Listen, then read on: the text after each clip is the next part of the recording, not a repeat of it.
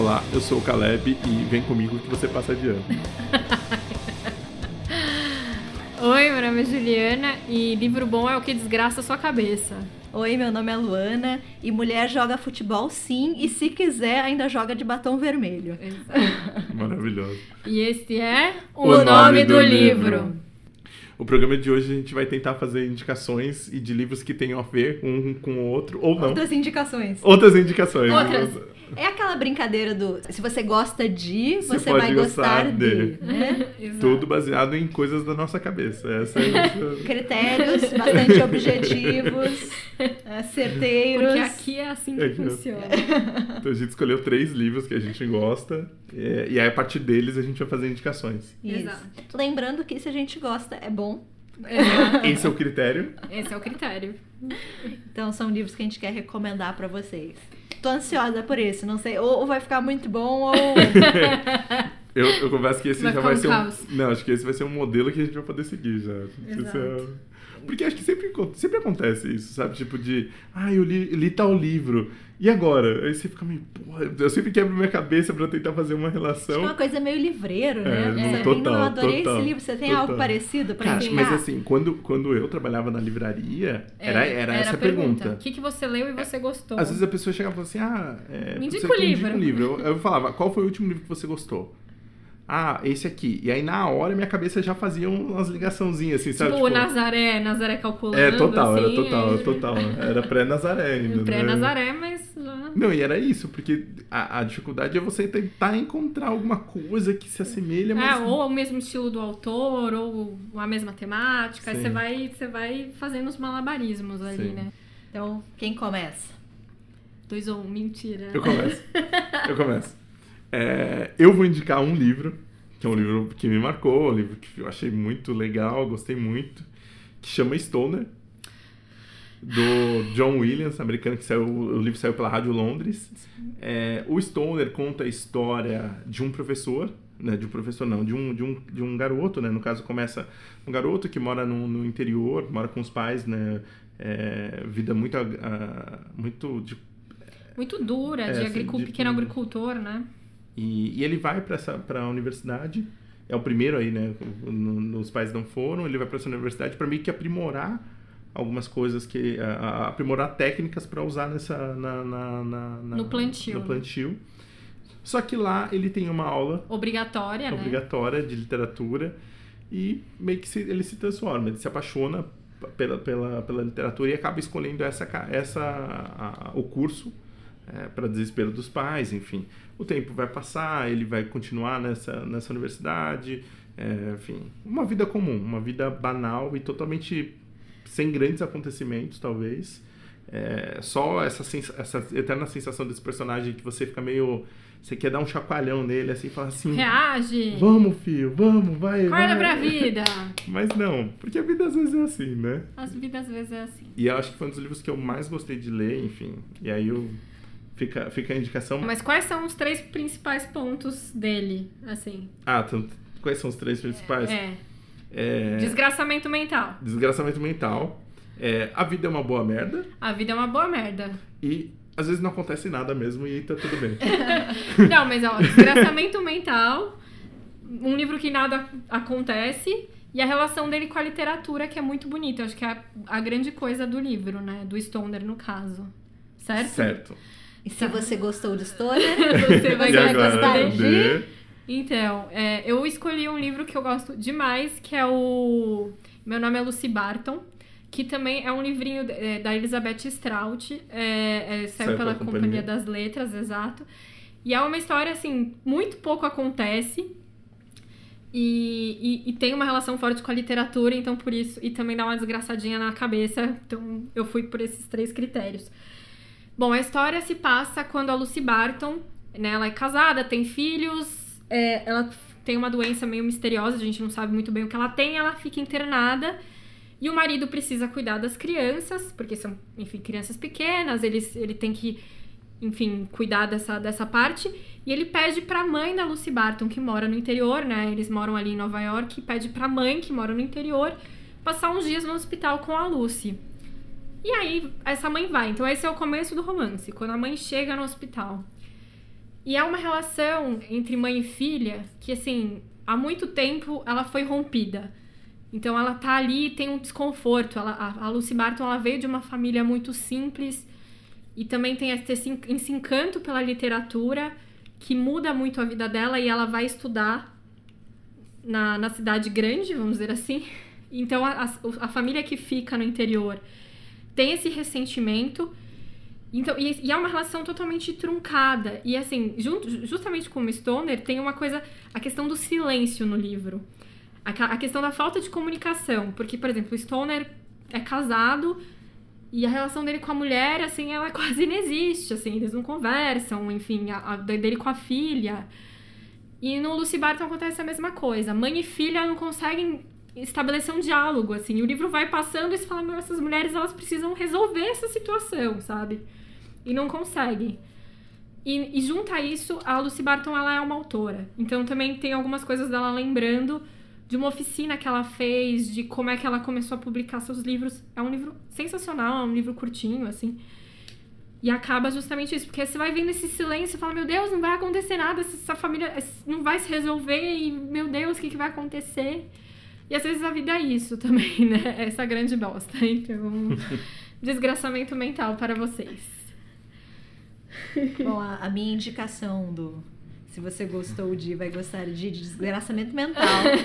Pode se aplicar qualquer um dos três critérios ou não. Então, é, tá, exato, liberado. Tá liberado.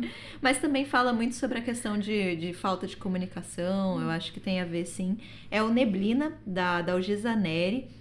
A, a Dalgisa é uma autora que eu acho que é pouco conhecida. Ela é uma autora modernista. E ela foi casada com o Ismail Neri que é o pintor modernista. Então ela ela estava ali naquele primeiro momento do modernismo brasileiro, né? Pintavam quadros dela, enfim, ela recebia na casa dela Manuel Bandeira, Murilo Mendes, toda essa galera. E depois se descobriu que ela tinha um relacionamento muito complicado com Ismail, ela sofria toda sorte de violência, era algo horrível, assim. E aí quando ele morre, ela vai para a vida e se, se liberta, torna uma né? política destacada, vai trabalhar como jornalista e vai escrever livros também. Então ela escreve esse Neblina, que tem uma personagem que faz uma cirurgia e aí depois da cirurgia ela tem uma experiência de quase morte. E aí quando ela tem essa experiência, ela entra em contato com uma espécie de uma memória coletiva e ancestral, não é bem uma memória que pertence a ela, mas é uma sabedoria, assim, e aí ela consegue ver o mundo tal qual ele é. E o mundo é essa grande bosta que a Juliana citou. e aí ela começa a ver as pessoas como elas são, né? Sem nenhum tipo de máscara.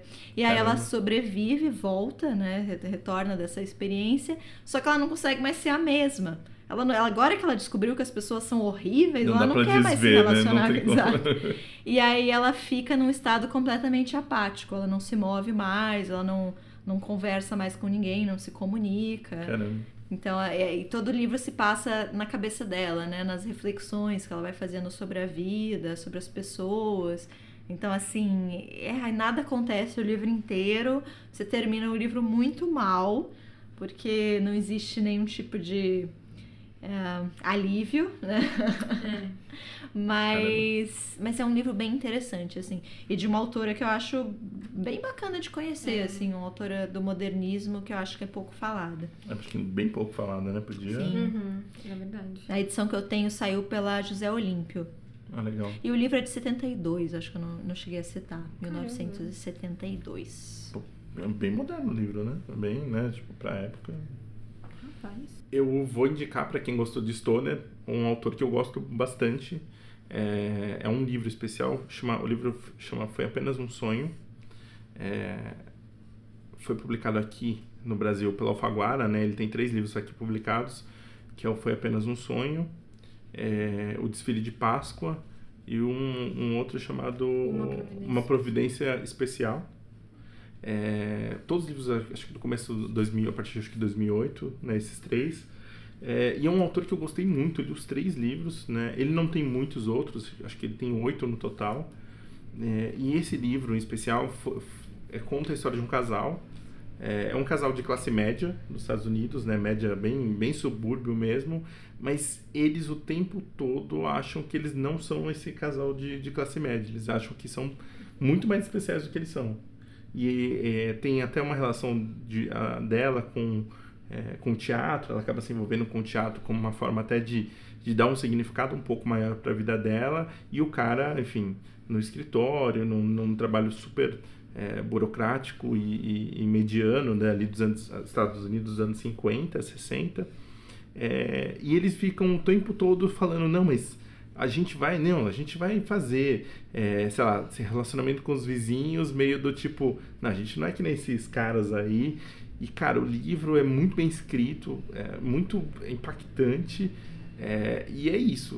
O que mais me toca no livro é eles se acham especiais, sempre especiais, mas eles não conseguem perceber que eles estão ali naquele subúrbio, sabe? Eles são, eles são iguais a todo eles mundo. são exatamente iguais a todo mundo, assim, sabe? tipo, isso é você tá se achando muito especial, o último pacote da bolacha, leia esse livro. Cara, assim, só não leia no Natal que não me fez muito bem ler isso no Natal, assim, mas é, pensando na relação do Stoner, né? O Stoner que ironicamente não se acha especial e esse casal que se acha, mas é isso, né? Às vezes a vida não. É esse ordinário. É, né? a vida é esse comum e eles não percebem. E assim, é muito triste quando você, eles é, não, eles, não, não, não que um momento eles chegam a tomar, mas tipo, aos poucos você vai percebendo, sabe? Tipo, que, que é isso.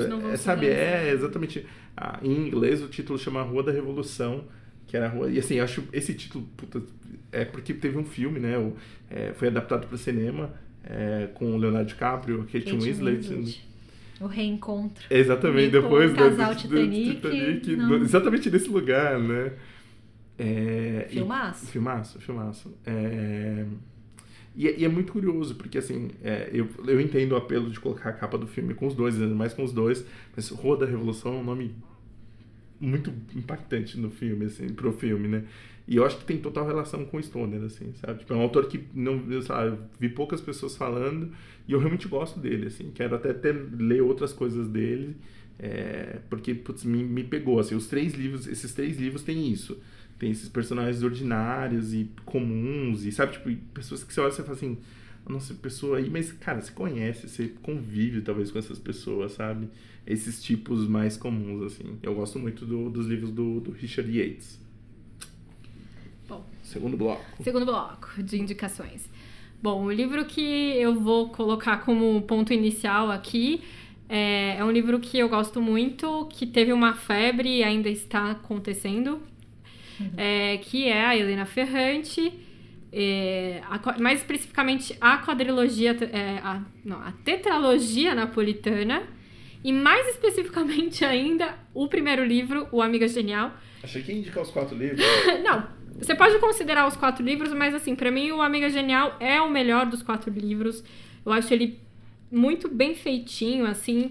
Ele, ele, a história dele óbvio, termina com um gancho pro segundo, mas assim, a história dele é muito bem feita, tudo ali, o, o fundo, tem, tem, tem toda uma questão. Se você viveu, viveu até agora em Marte, não sabe do que se trata a tetralogia napolitana, se ninguém ainda foi falar a palavra de Helena Ferrante para você, bom, a história é narrada pela, pela Lenu, né, que, que, e a história da, de amizade entre ela e a Lila, né, no começo do livro, a, ela já é uma senhora, de idade e o filho da Lila é, liga para Lenu falando que a Lila desapareceu da face da terra, levou tudo, documentos, todas as fotos que, elas, que ela aparecia, ela corta o rosto dela, então assim, ela realmente desaparece. E aí a Lenu, num ato de amizade barra vingança, falou assim, ah é, Lila, você queria assumir, mas eu vou aqui contar a sua história. Senta aqui. Senta aqui, amiga. Vamos contar a sua história. E aí começa a contar a história delas que se passa nessa Itália, Nápoles, um bairro super proletário, super simples, assim, bem subúrbio. Violento. Violento, total. É o começo da máfia, é o começo, é o pós-guerra, é a reconstrução da Itália, e eu gosto muito dessa parte do livro. É, e aí vai contando a, a, evolução da amizade dessas, dessas duas meninas, enfim, até elas crescerem e tudo mais. Então, para mim, três pontos importantes para esse livro, assim, que me chamaram a atenção. Um é essa questão do pós-guerra, que me chamou muita atenção, eu gosto muito. Eu sei que não é a parte principal do livro, mas eu gosto muito do jeito que ela constrói. Uma história de amizade, né? Eu gosto de livros com essas histórias de amizade. Eu pensei até em outro que eu podia ter falado aqui, em indicar, mas enfim. Calma, Juliana, calma. E a questão dos bafões familiares, né? Aquela coisa. Gosto, novelão, cada um jogando, jogando as verdades na cara do outro, e italianos fazem isso muito bem, assim. Né? Mais especificamente, a Helena Ferrante tem muito essa questão de mãe e filha, né? Uma questão bem complicada, mas assim, no geral tem, enfim, o pai autoritário, a, a filha que quer fazer as coisas e não pode, enfim. Tem muitos bafões familiares por aí, então eu acho que são pontos que, que eu gosto. É isso. Ô, louco, bicho. Bom, se você gostou de, de Amiga Genial, você pode gostar de. Eu vou indicar A Manta do Soldado, da Lídia Jorge, é um livro de 1998. E eu me fixei muito aí no pós-guerra e bafão familiar. Gosto. Né? O pós-guerra. Já, tem, já tem dois itens aí, tá bom, pô. A história ela se passa justamente no pós-guerra, mais especificamente no, no, no momento, no período salazarista, né, de Portugal que é quando você tem a grande a ditadura lá, né, o tal do Estado Novo, que só vai acabar com a Revolução dos Cravos. E Bafão Familiar. vamos, vamos lá, o que, que, lá, que, que acontece nesse livro? Nós temos uma protagonista, mulher anônima, que ela basicamente tem dois pais. Né? Um pai biológico e um pai adotivo. E o pai biológico e o pai adotivo são irmãos. Ô louco, bicho, ô louco. Por essa eu não esperava, bicho. Que... o que acontece é que o pai biológico dela é, se chama Walter, né? Ele é, engravida a Emma, que é a mãe dela, possivelmente até uma situação de violência, um estupro, não fica muito claro, mas tem indícios. Obviamente não assume né, a criança, a filha, e aí o irmão mais velho dele, que é o custódio, decide assumir. Né? Então ela, ele vai casar com a Emma e vai assumir essa menina. Só que na vida inteira dessa protagonista, ela vai ter essa, esse estigma, né? Essa marca de filha ilegítima, de filha bastarda. Então, todo mundo trata ela meio mal. O avô praticamente não fala com ela. Quando fala, se refere sempre como a filha da Emma o, o, sobrinho de fulano nunca fala minha neta, né? Como até se na, ela não fosse, né? Se até na linguagem ele procura manter ela o mais afastado possível. E o livro fala muito sobre isso, sobre a construção de uma identidade, como que você, a sua identidade também é construída a partir do olhar do outro e como é difícil é, você perceber o espaço que você deve ocupar. Assim, como, como é difícil quando você é invisível ou você é invisibilizado de alguma forma, você descobrir o seu espaço e ocupar esse espaço e assumir uma, uma determinada postura. Então, é uma personagem que vai falar muito sobre isso, como seria o mundo se ela não estivesse aqui, vai o tempo todo se perguntar por que exatamente que ela existe, até que ela percebe que existir também é um ato de resistência, né? Então é um livro belíssimo, assim, é muito bem construído e ele gira, sério, todo em torno de bafões familiares. irmão que não se dá bem com o irmão, irmão que inventa história de irmão, avô que trata mal os o filhos. O pai biológico que volta. Pai biológico que some, daqui a pouco volta, não ajuda. Enfim, é, e, e, a família ela é tratada meio como uma empresa. Então, assim, o, o avô ele quer ter filhos para ter mão de obra.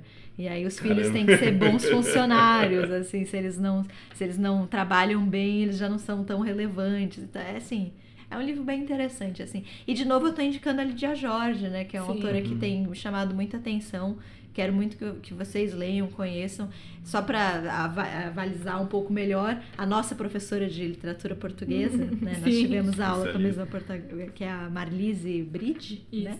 Ela diz que a Lídia Jorge é a, o, grande, o grande escritor barra escritora deste momento em Portugal. É o maior nome da literatura portuguesa. Sim. E os livros são fáceis de achar, então. Sim, é, fica a dica. É verdade, pra... E esse negócio que você falou do, do da, de como você se constrói a partir do, do que o outro pensa de você é muito amigo genial.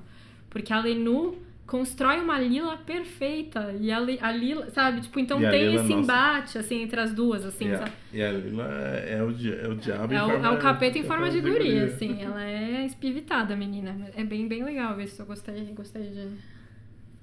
Você agora, Camila. Agora sou eu. É, eu vou indicar uma autora italiana. É, é uma autora que eu gosto. É, acho que talvez um pouco para para puxar esse ar de, de é, que a Ju falou, né? Dessa, é, dessa Itália do pós-guerra. Eu vou indicar um livro chamado Léxico Familiar, da Natália Ginsburg A Natalia Ginsburg é, foi uma das grandes autoras italianas do século passado. É, era muito amiga também de outros escritores, né? Do Calvino, do César de Pavese, né? É, ela escreve esse livro. Esse livro é um livro de memórias, mas de memórias da, da família dela. é, é bafão. Aí, aí, eu, aí eu acho que ele se enquadra no bafão familiar e pós-guerra. Eu, eu, li outro livro da Natalia Ginsburg que eu ia indicar, que chama Família. E, gente, é, assim, são três, três novelas ou duas, não duas, lembro. Duas novelas. E, assim, é só bafão, assim, é, é só, é, assim, italianos escrevem bafões familiares como ninguém, assim, impressionante. É muito do estereótipo. É, é muito, é impressionante, assim. É, no, no léxico, o léxico tinha saído pela Kozak Naif, né, na coleção das mulheres modernistas, é, e saiu agora já pela Companhia das Letras, né, uhum. com, tem acho que até um, um pós-fácil do Zambra, é, nessa edição. É, o léxico conta a história da família da Ginsburg a partir dos anos 30, mais ou menos. Ela era jovem, acho que ela não tinha 15 para 20 anos. É, a família dela, a família de judeus, totalmente é, politizados, socialistas, no meio de, de uma Itália fascista e, e rumo à Segunda Guerra. Né? Algumas, alguns membros da família, é, inclusive o marido da, da Ginsburg, vão ser presos e mortos. É, e ela fala muito dessa família, então tem toda uma questão, é, até da linguagem, e principalmente do pai dela. O pai dela é uma figura fascinante e barra assustadora, assim, porque fala de um jeito até meio tão preconceituoso que você fala assim, nossa, cara, esse cara. né? Mas é isso, né? Eram outros tempos, um outro tipo de relação. É, mas a forma como ela vai contando a partir desses anos 30, a, a, o que, que a família dela teve que fazer, teve que sair do, de, de vários lugares, teve que se mudar. Mas é, é um relato muito bonito, na verdade. Assim, é um relato muito. É, ainda, que, ainda que ela seja muito clara e muito direta no que ela fala, é, porque né, você está falando de pessoas próximas, é difícil sempre, é, tem muita ternura, mesmo em, em, quando ela vê problema. Acho que tem muito disso da relação de família, né? Acho que, que tem uma questão de família que é difícil, que é de, de pessoas que você não consegue, né? Às vezes você não consegue lidar tão bem com aquilo. É, nem acho que isso é uma é uma coisa que a gente tem que passar. Eu acho que eu sou meio contra essa ideia da família meio tóxica, né? Mas é, nem sempre a gente pode escolher isso. Mas o Léxico Familiar é um livraço, assim, eu acho, eu recomendo demais. Outras coisas que a Ginsburg escreveu, pode ir atrás, assim, que ela é, ela é brilhante. Tem a lenda desse livro, né? É desse, né? Que, que ela pede dinheiro pro pai para publicar o livro. É. Mas e o pai é não sabe do que se trata. E aí, ou é o caro Michele? Eu acho que é esse, mas não tenho certeza, assim. E aí, daí... quando o pai vai ler... Mas é que daí, se for esse, né? É. Porque aí se ela fala do pai, assim, que você fica meio chocado, assim, com o pai. Você é. fica meio... É, aí o pai vai ler o que que era. Eita, Eita né? É. O meu livro que eu vou recomendar agora é talvez seja o que mais vai fugir do tema. Mas eu vou falar muito, falar muito sobre a questão do, da, da reconstrução da Itália, da Itália pós-guerra, justamente dessa coisa, que é o Ítalo Calvino. O Ítalo Calvino, no começo da carreira dele, ele escreve dois livros que é o A Trilha dos Ninhos de Aranha e o Especulação Imobiliária, que são dois livros dele que vão falar justamente dessa reconstrução. Então, assim, o Calvino, ele era do Partido Comunista, então tem muito essa questão da crítica social, é o, o, o, a Trilha do Ninho de Aranha é a história de um garotinho que, que vive nessa cidade pequenininha, meio litorânea e é meio que, é meio que abandonado, assim. Ele tem uma família, mas é meio largado e, e ele precisa meio que arranjar formas para sobreviver. E aí vai falando dessa Itália corrupta, né? Dessas pessoas, né? Que vão arranjando um jeito de, de, de, se, de sobreviver, mas não das melhores formas. E o especulação imobiliária já é total isso, assim, né? É, é um momento até que o, o, o, Calvino vai, vai rompendo com o partido, né? Tem um momento que ele rompe com o partido. Em 57. Em 57. Tem até uma carta que ficou famosa dele. e aí é justamente isso, a espe especulação imobiliária, né? Então tem toda essa brincadeira com brincadeira com, com muito fundo sério, assim.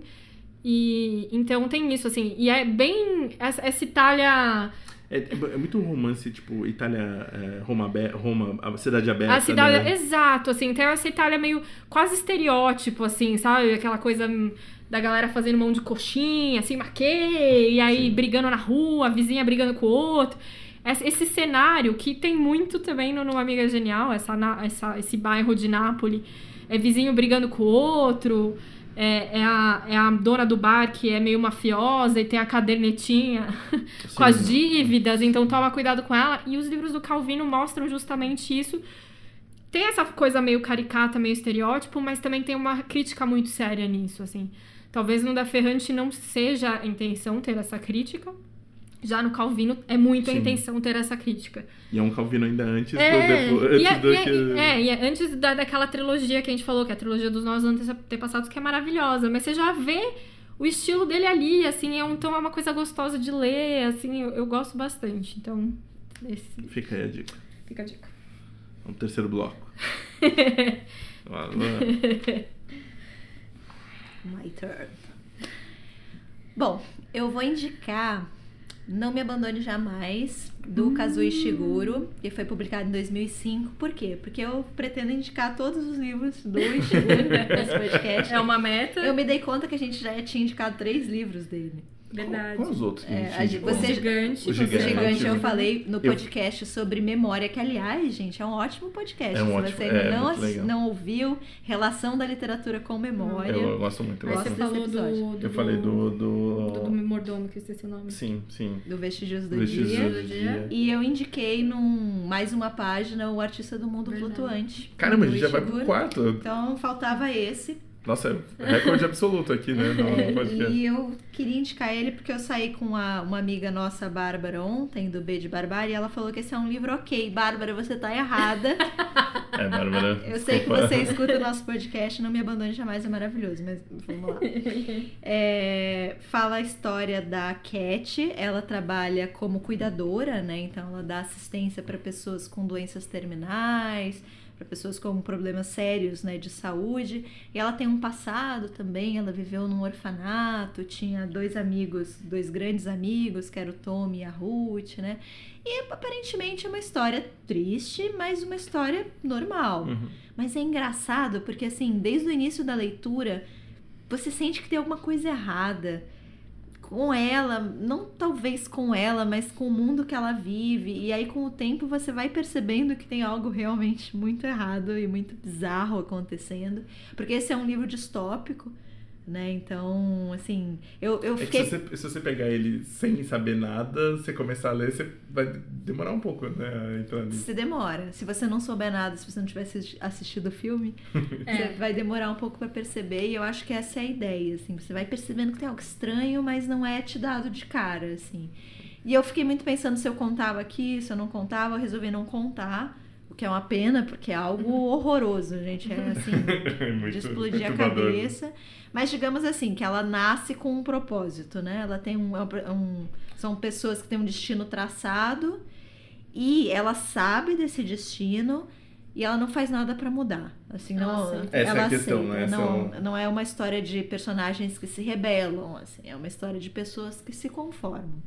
E aí para mim tá o grande tema do desse livro, que é a questão da alienação e também a questão da cultura. Né? Como, primeiro, como nós, como sociedade, a gente é capaz de justificar qualquer atrocidade de forma racional. Né? Então, assim, a gente está sempre pronto para tornar algumas pessoas aí uma subcategoria, né? pessoas Sim. menos que pessoas, com menos direitos. Uh, a gente já fez, já fez essa história inteira, né? A gente fez Sim. isso com negros, com mulheres, com judeus, com imigrantes. Com imigrantes. A gente faz isso até hoje, né? E como a partir daí você consegue justificar qualquer coisa, né? E ao mesmo tempo, como é muito difícil você sair disso. Você que vive nessa cultura, está imerso nisso, por mais que seja algo que prejudique a, si, a você mesmo, assim. Como é difícil você conseguir pensar em algo diferente dessa cultura na qual você está imerso, assim. Para mim é muito o retrato dessa, dessa personagem. Ela não consegue se desconstruir. Porque se desconstruir é complicado pra caralho, assim. Quando as coisas elas estão enraizadas, elas estão na sua mente, é muito difícil de você fugir disso. Para mim esse é o grande tema do livro. É um livro que tem um andamento muito lento, mas para mim ele é maravilhoso justamente porque se passa na mente dessa personagem. Então, você pode se questionar por que, que ela não faz nada, por que, que ela não sai correndo, gritando e, e por que, que ela não se opõe por que ela não se rebela, mas para mim é, essa é a chave, né? Cultura. E é um livro muito bom. Kazuo Ishiguro, que escreve todos os gêneros e é um autor que eu adoro. Essa aqui é a ficção científica dele. Ele, ele tenta fazer de. A gente já fechou todos os livros publicados dele Não, tem mais, tem mais dois ainda. Ah, então tá. Tem- Aguardem os próximos episódios. Tem o Noturnos e o. A gente chega lá. E aquele de capa vermelha. Não sei Eu realmente é. adoro o Ishiguro. Pra mim, todos os livros dele são bons. Eu acho muito impressionante, assim. Enfim. é, bom. Foi, só queria dizer que foi pros pênaltis o jogo. Ah, foi pro espera. É, Vamos, vamos fazer esse parênteses aqui? A gente tá gravando. Sim. A gente tá gravando no dia que o Brasil tá jogando as quartas de final Da Copa América. da Copa América Contra contra, o Paraguai. Paraguai. E tá indo pros pênaltis agora. Tá indo pros. E a Amor, gente tá é, é amor esse podcast, É, hein? isso aqui- A gente isso aqui poderia é estar aqui compromisso, aqui. assistindo o jogo, comendo uma pipoca, mas a gente tá aqui trabalhando. Então... Bom, é, eu vou falar um pouco sobre. Eu talvez fuja um pouco do tema também, vendo agora o que a Lu falou. Mas é um livro que eu vejo algumas relações, que é o A Mão Esquerda da Escuridão, da Ursula Le Guin. Ele saiu pela, pela, pela Aleph. É, inclusive, está saindo uma capa nova, né? Enfim, eles estão fazendo uma capa nova para esse livro. Enfim, por que, que eu escolhi? Bom, a história do, do, do, do Mão Esquerda é, ele é uma ficção científica. Assim, posto é uma ficção científica. É, talvez tenha sido um dos livros mais difíceis. Pra, eu tenho dificuldade com ficção científica e eu achei uma ficção científica um pouco cabeçuda, assim. É um livro que você demora um pouco pra entrar na história, porque tem muita informação, assim. A, a, a ela, ela cria um universo, assim, que tem muita informação, assim, e, e ele é muito rico, assim, né? Então, é o, a história do Gen Liai, Gen Liai, não sabemos como se pronuncia, afinal de contas ele é de outro planeta. E ele é enviado ao planeta Inverno, né? Assim, os outros, vários planetas, vários universos, eles estão unidos pelo Ecumen ou Ecumen. e ele é enviado, né, pelo o Ecumen envia ele para esse planeta, para esse planeta Inverno como meio uma, uma missão pacificadora para que esse planeta Inverno se una ao, ao, ao Ecumen. E aí ele começa a lidar. Então, assim, esse planeta inverno, ele é meio que dividido em duas grandes potências, que eu não me lembro qual é o nome delas. Eu pesquisei e não acho, mas enfim.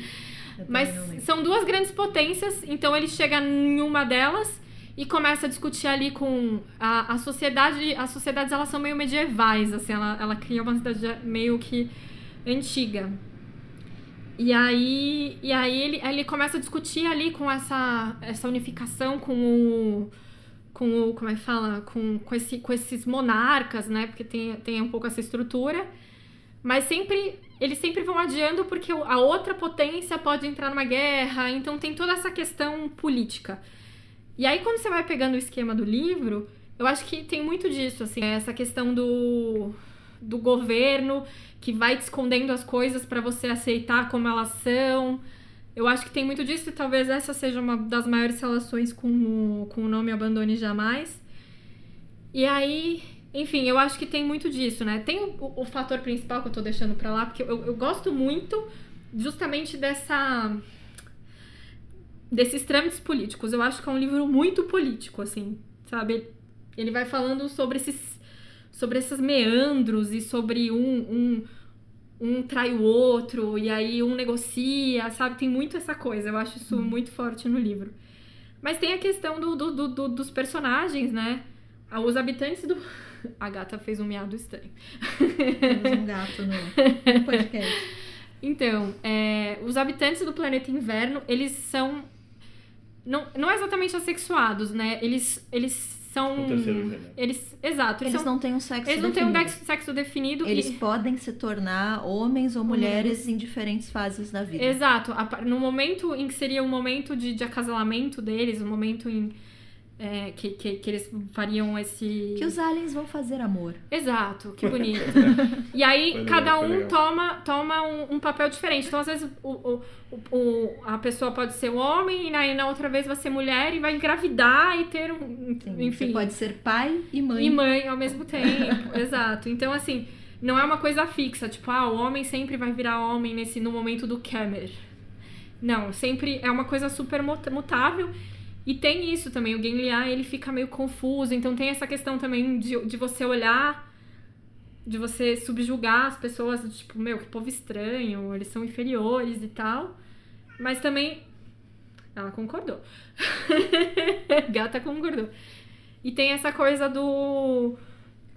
De você também ir se envolvendo, né? Então, com, com, todo, com, todo esse, é, com toda essa trama desse planeta, assim. Eu acho um livro sensacional. Eu só achei um pouquinho difícil a leitura, assim. Eu tive um é, pouco de dificuldade. Eu sou totalmente apaixonada por esse livro. Sim, sim. Eu sou a louca da Ursula Le Guin, eu gosto muito dela. E assim, eu vejo tudo que você falou tipo, super isso, mas eu também vejo uma questão, a questão da cultura muito forte, né? Isso sim, que eu falei antes sobre verdade. ser muito difícil você sair da sua própria cultura, você conseguir ver além ou ver algo diferente, alternativo para mim, esse terráqueo que visita o planeta inverno, ele vem de um planeta onde as pessoas têm sexos definidos. Sim. E uma espécie de uma tese que a autora defende é que toda a nossa sociedade ela é muito dualista por causa disso. Sim. Né? Como tem dois sexos, então pra gente tudo é muito tudo dual. É bem e mal, feio e bonito, certo e errado. Então toda a nossa sociedade se estrutura sempre uhum. nesses dois polos, né? E essa sociedade, como as pessoas não têm sexos definidos, ela se estrutura de uma forma totalmente, totalmente. diferente. E ele não consegue entender isso e ele não consegue. E não só ele não consegue, como ele leva para esse planeta todos os seus preconceitos. Então, quando ele tá falando do, do personagem com o qual ele se envolve, que é uma das melhores relações para mim da Sim, literatura, é é, ele vai sempre quando ele, quando ele vê alguma característica ruim, ele vai atribuir como se fosse de mulher né? Ó, ele fazendo fofoca, ó, ele ó, fazendo ele tá intriga. tentando se seduzir, então ele tá criando traços mais finos para parecer uma mulher. mulher. E quando ele vai fazer uma atitude heróica ou algo que ele considere digno, né? Ele já assume traços masculinos. E isso é tudo a cabeça do personagem, né? Uhum. É ele transportando para aquela cultura que é outra, como a Ju falou, uma cultura diferente, os próprios preconceitos advindos da cultura dele, né? Então, acho que tem esse ponto de, de ah, ligação forte também com. É, e tem, tem, tem trechos do diário dele, né? Do diário dele meio Hum. como se estivesse reportando ao Ecumen, assim, o que que tá acontecendo. E, e é realmente, você vê, tipo, todo esse... Assim, ele não, ele não tá muito afim de entender, ele quer negociar e partir, porque esse lugar é muito estranho, sabe? Ele não, não, não, é... não é, tipo, vou me adaptar, né? Não, assim, não, definitivamente. Nossa, gente, esse livro é não, va li, é, vale a pena. Eu não li, eu quero ler. É, é, é isso, assim, eu, eu preciso, reler esse livro porque eu acho que eu perdi muita coisa por ter essa dificuldade de ler uma ficção científica, mas eu gostei demais, assim, eu é, acho um baita livro, assim. Eu quero, eu quero e, ler, não, e, esse, nunca e li. essa edição da Aleph tem um texto da, no começo, todas as edições que eles estão que eles refizeram, capa, sempre tem esse texto inicial, que é um texto da, da, da Ursula Le Guin falando sobre ficção científica, que é uma coisa linda, assim, é bonito, ela né? falando, né? é maravilhoso. Eu lembro desse. Morreu há pouco tempo, né? Morreu, né? Infelizmente. É, Pouquíssimo tempo, né? Sim, mas nossa, autora do coração, assim. Se é. aventurem na ficção científica, vale a pena. Sim. A minha indicação também é uma ficção científica para fazer fazer a trilogia aqui. É, é, um, é uma ficção científica de um cara muito estranho, que o cara chama China Melville. Ele não é estranho, ele é maravilhoso, Caleb. Não, maravilhoso e estranho. Dá pra ser as duas coisas. uma coisa não exclui é, ele faz parte até de uma, de, um, de uma corrente da ficção científica que é weird, né? Tipo, de meio que mistura gêneros da ficção e realmente para causar esse estranhamento. O livro que eu vou falar aqui chama A Cidade e a Cidade, que foi publicado aqui pela Boitempo. Os livros dele são publicados aqui pela Boitempo.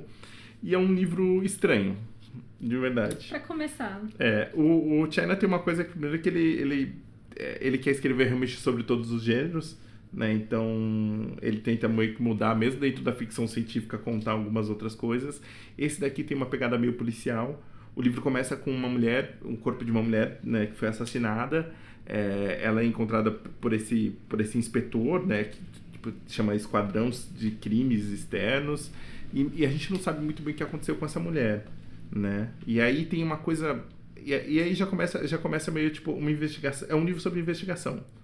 Só que o cara começa a investigar, é, ele está numa cidade chamada Bez, Bezel, não sei falar, não sei como é que fala exatamente o, o, o, nome, mas é que ele começa a investigar e ele começa a perceber que tem umas coisas mais estranhas na morte dessa mulher. E de que ela está envolvida é, com uma outra cidade tá confuso, mas eu vou, eu, eu vou, eu vou explicar. É, ele meio que tem que atravessar dentro da Terra, numa, ele vai para uma cidade. É, existe um conceito dentro do livro que eu acho é o grande segredo do, do livro. É, existem duas cidades sobrepostas, uma sobre a outra. Multiverso. Quase isso. Hum. Porque ele tem que atravessar essa, essa, essa fronteira que a gente não sabe muito bem para chegar nessa outra cidade. Uhum. Essa mulher, ela, teoricamente, a gente, a gente vai descobrindo que ela, ela meio que fazia parte é, de umas conspirações e algumas outras coisas. É, e ele vai para essa cidade que é como se, ele, ele tem essa cidade de Basel tem como se fosse uma cidade gêmea, que tem um nome que é Uicoma, tem, sempre tem uns nomes meio estranhos assim. É, elas ocupam o mesmo espaço geo, geográfico, é, mas elas são nações diferentes, comandadas por poder também diferente. E desde, sei lá, desde o update da, da, nessa cidade, é, desde sempre, ele é. Os habitantes, eles meio que são. Eles desveem as coisas. Ele, é, ele é obrigado a desver a outra cidade, a outra imagem. Então é meio como se elas existissem, mas você não você você fosse aprendendo e treinando seu horário para você não, Não ver, ver. as coisas. E eu e eu não consegui não fazer relação com o que a Lu falou do, do dessa coisa da alienação, que é tipo você escolhe não ver alguma coisa. E a vida nas grandes cidades, a gente em algum momento a gente para de ver as coisas. E a gente parece é, treinar o nosso Escolhe ou é condicionado, né? Sim, sim, É. sim, sim, sim. Mas, é, mas, de alguma, mas isso acontece, né? E, e eu fiquei muito pensando nesse livro, assim. Cara, é um livro malucaço, assim. É, o Chen escreve... Eu, ele tem uma coisa meio fascinante, acho que nessa ideia dele escrever vários gêneros. Ele escreveu até um livro de história sobre a Revolução, chamado Outubro. Outubro. Sobre, e é, tipo, ele foi, tipo, meu, super fundo na, na história da Revolução Russa, assim. Escreveu um livro de ficção, de não ficção mesmo, sobre, sobre a Revolução. É um moço dedicado. É um moço dedicado. Procurem fotos dele. É um moço bem se afeiçoado. hidrata, ele se hidrata. É, tem uma foto, dele- muito famosa dele se hidratando. Então, sempre aparece no meu Twitter. Gente, só postando a foto aqui pra lembrar que vocês precisam se hidratar. É, enfim, fica a recomendação aí do China Mielve, pensando acho que dessas ficções científicas, acho que pode combinar. É, e eu acho que se você pode, se você gostou de um ou dos dois aqui, talvez você possa gostar dele também. Voltou pra mim? Voltou pra Voltou. você. Opa! Então, eu vou, eu vou cair no óbvio agora. Eu sempre tento trazer uns livros mais diferentões, mas dessa vez eu vou, vou chover no molhado e vou falar sobre o conto da Aya. Da... Ah, não é chover molhado, pô, é uma boa indicação. Tá bastante falado, né? Sim, Digamos sim. que não. Que é da Margaret Atwood, foi publicado em 85. E agora, nos últimos dois, três anos, teve aí uma. Nossa, foi um boom, né, Foi cara? um boom por causa da série, né? Sim. Saiu a série do Hulu, que é maravilhosa também. Deu origem até fantasias das Kardashians vestidas de Aya, né? Mentira. Pessoas que não entenderam. É, tem foto Ah, da, meu Deus. da Kendall, da Jenner, tipo, elas vestidas de Aya numa festa fantasia. Acho que não. As pessoas que se fantasiam já, eu acho que não entenderam. né? A não serem conceitos muito específicos, eu acho que não realmente. Mas eu acho um livro maravilhoso. Assim, eu acho- tudo sobre ele já foi falado, eu não vou falar nada muito diferente aqui, não. Mas eu acho que é um livro muito bom pra, por, por esse aspecto do a gente justifica qualquer coisa. Não importa quão absurdo ou terrível seja, a gente vai dar um jeito, a gente vai conseguir justificar e a gente vai conseguir naturalizar. Isso é assustador, né? É totalmente assustador, porque inclusive é muito real, né? A gente, a gente vê isso na história. Mas é isso, é algo completamente lógico e racional, mas que se torna comum. E, E tem muito uma coisa tipo, de você não acreditar que, vai, que, que isso vai acontecer, né? As pessoas meio, tipo, você, você avisando, né? Tipo, ah, não, isso não, não vai chegar a tal ponto. É, aí- é, é pra mim essa parte mais chocante no livro, assim, é uma parte já mais quase na metade que ela fala assim, é, primeiro as, a gente não podia fazer, é, sabe, as mulheres não, puder, não podiam mais sair sozinhas de casa, mas ah, tudo bem. E aí, de repente, congelaram todas as nossas contas, e, sabe, tipo, mas É, foi é aos que poucos. você não Escalada, perde, né? você não perde todos os direitos essa de uma escalada, vez, né? né? Quando, quando é, a gente fez uma matéria esse semestre de literatura hebraica, literatura israelense, eu sempre falo errado. E aí é, a gente viu muito a questão do nazismo, né? Como que Uhum. aconteceu. E é exatamente isso, assim, os judeus não do dia para noite foram levados e executados em câmeras de gás. Não, eles durante 10 anos eles vão perdendo gradativamente os seus direitos. Primeiro, eles não podem mais ocupar cargos públicos, depois eles não podem mais ser professores, depois eles não podem mais frequentar determinados lugares. Isso você vai... vai tirando aos pouquinhos, porque aí você as pessoas vão se adaptando e não é tão chocante, né? E aí quando você vê, você já criou aquilo que a gente citou antes da subcategoria, né? Eles já não são tão humanos assim, então também não Sim. faz tão mal se a gente matar um ou dois milhões ou seis milhões, né? Então é isso, é, é como você vai fazendo as coisas muito aos poucos. E eu acho que o conto da, ah, o conto da Aya fala muito sobre isso, né? Sim, total. Como elas vão perdendo gradativamente os seus direitos Sim. até elas serem nada, né? Serem Exato. um- um- nada mais do objeto, que um né? objeto, exatamente. É um livro que te de- me deixou mal, assim, ele. E a série também, é, por ser mais visual, também é terrível, Forte, né? assim. Não assistam o filme, tá, gente? Tem um filme da década de 90 que é horroroso. Ruim, né? E bagunçou a, a Bagunçou. ideia da Ju sobre o final. Porque eu, eu, eu, eu li o livro e logo em seguida eu vi o filme. Que eu, enfim, eu precisava escrever um texto sobre. E aí eu me confundi. Eu cheguei pra Lu e falei, meu, mas eu achei aquele final horroroso. Ela falou, mas o que, que tem de ruim no final? Eu gosto tanto. Aí eu falei, ah, é assim, assim, assim. Ela, meu, não tem nada a ver. Assim, eu confundi com, com o filme. O filme é muito ruim mesmo. Então, contando do meu ponto de vista, imaginem eu- eu- uma jovem, bela, feliz, com os olhos brilhantes e falando: Nossa, aquele final é maravilhoso. E a Ju olhando e falando: Você tá louca? Você tá tirando isso, Vai velho? ser- Gosto muito do final do Kondai. É, eu preciso reler pra, pra lembrar desse final, porque, assim, eu tenho o final do filme na cabeça, assim. E, E aí- a série é ótima também, porque ela, ela amplifica, assim, ela pega personagens secundários no livro e dá uma história pra eles, assim. Acho que o livro é maravilhoso por ser a história dessa personagem. Mas da, é bem, da né, bem Offred, contido, né?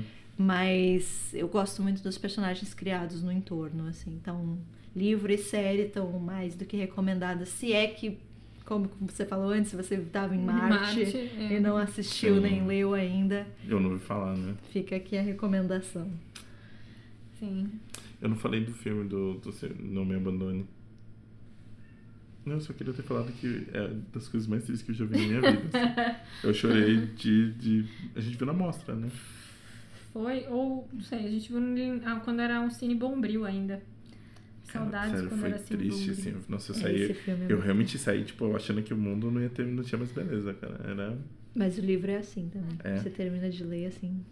Ah, acho que a gente citou muitos livros tristes hoje. É que a gente fez um podcast recentemente de livros felizes. É verdade. Aí esgotou a nossa cota de... Aí é. Agora volta pro normal, normal é normal, é. Desculpa, gente. É, foi mal. Se você quiser, então, indicar algum livro feliz pra gente, fique à vontade. Fique à vontade. Ou se você for do time da desgraça e quiser indicar um Chega livro junto, triste, chega tá, mais, tá chega tudo mais. certo também. Como sempre, a gente estourou o nosso tempo, né, Sim, estouramos. É muita indicação, né? É. E aí eu acho que não vai dar pra gente fazer os nossos quadros. Não Não sei. vai fazer um certo tempo que a gente não faz.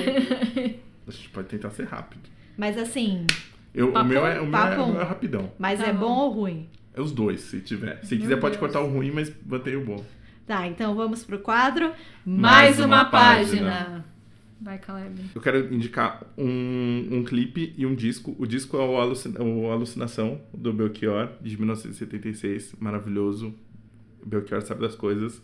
É, e, o, e, o, e o clipe é o Amarelo, do, do Emicida, é, que ele canta com, com a Majuri e com a Pablo Vittar. E é tipo, o clipe é lindo, a música é linda e tem Belchior. E assim, eu não cansei de ouvir. Eu tô meio apaixonado e, e choro cada vez que eu ouço e vejo, porque eu acho lindo, lindo, lindo. E vejam o clipe, porque o clipe tem uma introdução que não tem na música mesmo. Bom, eu vou. Eu, eu não sei porque que eu ainda não indiquei isso, ou eu já indiquei e não me lembro, porque eu tenho esse problema. É, mas eu, eu li há um tempo o, o volume 1, eu tô guardando o volume 2 pra quando estiver chegando o volume 3, que é o do Bone, que é o quadrinho do Jeff Smith, que é, assim, sensacional. Eu, eu entendi o hype, assim, eu tava um pouco de medo de não entender o hype, achar ruim e tal. E eu gostei demais. É, é meio que uma mistura de. é- Ele, ele é infantil, mas é pra adulto. É tipo um filme da Aventura. Pixar, ele tem aventura, ele tem uma, uma coisa meio RPG, meio Senhor dos Anéis. assim, é muito legal. E esse primeiro volume é bem assim, a introdução da saga. Pra onde a gente vai, o que que tá rolando. já são quatro, né? Quatro, quatro histórias, né? Sim, sim, já são Um compilado. É, o compilado ele chega, chega acho que quase aonde estava sendo publicado pela, pela outra editora, então vale super a pena. O segundo volume já saiu, é, que eu tô guardando ele um pouquinho, porque o terceiro volume sai no final do ano, que aí ele fecha a saga de vez, assim, então E nunca super- teve aqui, né? Nunca teve, ele, ele é, tá saindo pela Todavia, né, nesses três volumes, mas antes ele saiu acho que pela Via Lettera, Tentou sair pra ver a letra e tentou sair por outro também. Exato, em preto e branco e não, não, nunca chegou nem na metade, assim. Eles iam publicando e, sei lá, não dava certo, acabava dinheiro e eles não terminavam a história. E vale super a pena. Assim, é, é para todas as idades, ele, ele é engraçado, ele tem aventura, ele tem um pouquinho de tudo, assim, é muito gostoso, vale a pena. Eu vou indicar o livro O Filho da Mãe, do Bernardo Carvalho, que vocês já leram também, né? Já, Gostei Que fez parte daquele é, projeto do Amores Expressos, sim. né, que eles convidaram. Quantos escritores eram? 15, 16? Acho que, Era- acho que era 16 por ou aí. 19. eu É, por aí, né? Escritores para ir para diferentes cidades aí ao redor do mundo e escrever uma história de amor lá nessa cidade, né? Acho que é um projeto muito, muito curioso, É, né? muito. E, e deu livros bons e livros mais ou menos. né? Como a vida, né? e o Bernardo Carvalho, ele foi para São Petersburgo, então a história dele se passa na Rússia, e eu já acho isso bastante curioso, um escritor brasileiro escrevendo uma história russa, e assim, ele não escreve, sei lá, sobre um brasileiro que foi passar férias, ele realmente escreve uma história de Sim. lá, né? Eles são, são dois protagonistas, que é um recruta do Cáucaso e um refugiado da Chechênia, e tem todo um contexto histórico, enfim, foi, foi um livro que eu gostei muito e fiquei um tantinho obsessiva por alguns fatos citados ali na, na, na história do livro, né? Tem a história de um atentado num teatro aí dos Sim, chechenos. sim, que dá é- tudo errado, né? Nossa, História essa louquíssima, terrível. é, Nossa, história enfim. terrível. russos, né? E acho Nossa, que é um essa livro. história é muito, né? Bizarra. Nossa, eu lembro, eu lembro de imagem na época, assim. Sim, sim. Esse é um livro que eu gosto muito também, eu acho ele muito bonito. Sim. Eu acho que é um livro que vale a pena e tem todas essas curiosidades aí de ser de um brasileiro escrevendo uma É um- história russa. É um baita livro. É um baita livro, gosto bastante dele.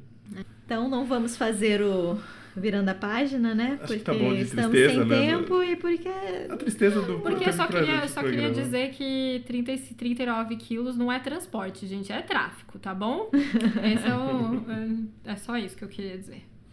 E é isso, se quiserem entrar em contato com a gente, a gente já falou isso nesse, nesse Ainda programa, não, não? por favor. Pelo, pelo e-mail, é, o nome do livro podcast.gmail.com, no Facebook, Facebook barra o nome do livro, e pelo Instagram, que é- a gente vai colocar mais coisas lá, que é o nome do livro podcast, tá certo, né? Tá Você certo. Desculpa. esqueceu do arroba antes, galera. Arroba o nome do livro podcast. Tá bom, desculpa. São as linguagens do- dos Tem negócios. que ser jovem aqui, Ah, galera. desculpa. E no Instagram, que a gente, que é o que a gente mais gosta, é arroba o nome do livro podcast. Se quiserem mandar uma cartinha também. Pode, pode, pode. Caixa Podia fazer uma caixa postal, né? Vou fazer uma caixa postal, a gente. Ou pessoalmente, né? É, exatamente. Eu ouvi dizer que algumas pessoas ainda falam pessoalmente. É. Meio raro, É, mas. é, é Acontece, difícil, né? É difícil, acontecer. mas acho que pode. É isso. Então é isso, gente. Gente, Até a obrigado ter ouvido. próxima. Tchau, Até tchau. mais. tchau. Tchau. tchau.